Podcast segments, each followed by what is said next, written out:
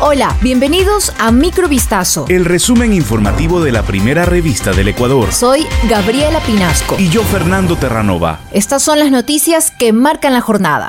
El municipio de San Borondón emitió un comunicado tras las declaraciones de la alcaldesa de Guayaquil, Cintia Viteri, sobre el secuestro de una persona en una organización de ese cantón, donde tiene su domicilio el presidente de la República, Guillermo Lazo. En base a los reportes de la Policía Nacional, la alcaldía detalló que los presuntos delincuentes vestidos y armados como policías interceptaron y secuestraron a la víctima en Guayaquil este martes 30 de agosto. Luego lo movilizaron hasta su vivienda, ubicada dentro de una urbanización privada en la parroquia La Puntilla. Según la información extraoficial, luego del incidente, la institución policial tomó contacto con la familia de la víctima, quien relató que el secuestro ocurrió a la salida del túnel del Cerro del Carmen, en el sentido sur-norte. No obstante, el Ministerio del Interior ha señalado que no existe una denuncia.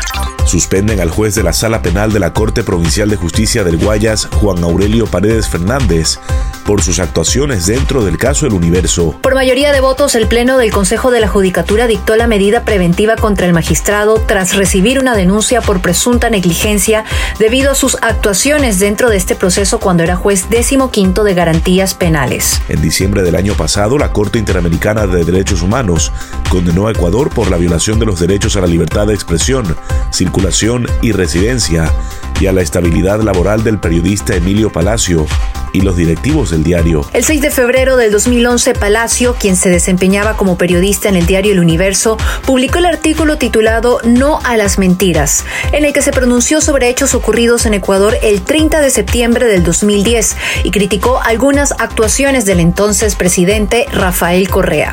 Representantes de los indígenas que participan en las mesas de diálogo con el gobierno cuestionaron la falta de resultados en las conversaciones desarrolladas hasta el momento, que comenzaron tras firmarse un acta de paz que puso fin a las protestas de junio. Los reclamos se hicieron públicos durante la instalación de la Mesa sobre Justicia y Derechos Colectivos en la que participó el relator especial de la Organización de Naciones Unidas. El presidente de la CONAIE, Leonidas Isa, aseguró que hay una enorme preocupación por la falta de resultados en las cinco mesas abiertas hasta el momento. Isa detalló que en tema de combustibles se sigue dando a las largas. En alivio financiero, si bien es cierto, hay una solución, pero en la práctica no pasa nada.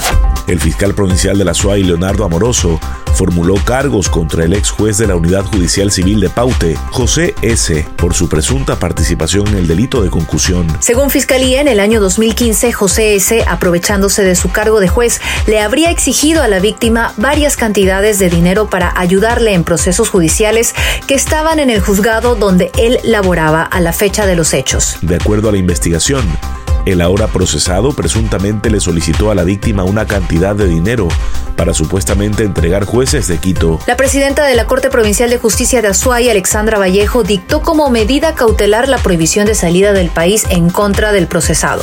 La madre de la niña de tres años que falleció en un accidente acontecido la mañana del martes en la vía perimetral, en el norte de Guayaquil, es investigada por la Fiscalía. El siniestro ocurrido cerca de las 5 y 45 de la mañana fue entre dos vehículos, uno pequeño y un tráiler, a la altura del Monte del Fortín en el sentido sur-norte, luego de que la furgoneta en la que se movilizaba la víctima y que era conducido por su madre quedara averiada en la vía. La furgoneta sufrió un desperfecto mecánico y estaba parqueada a un costado de la carretera.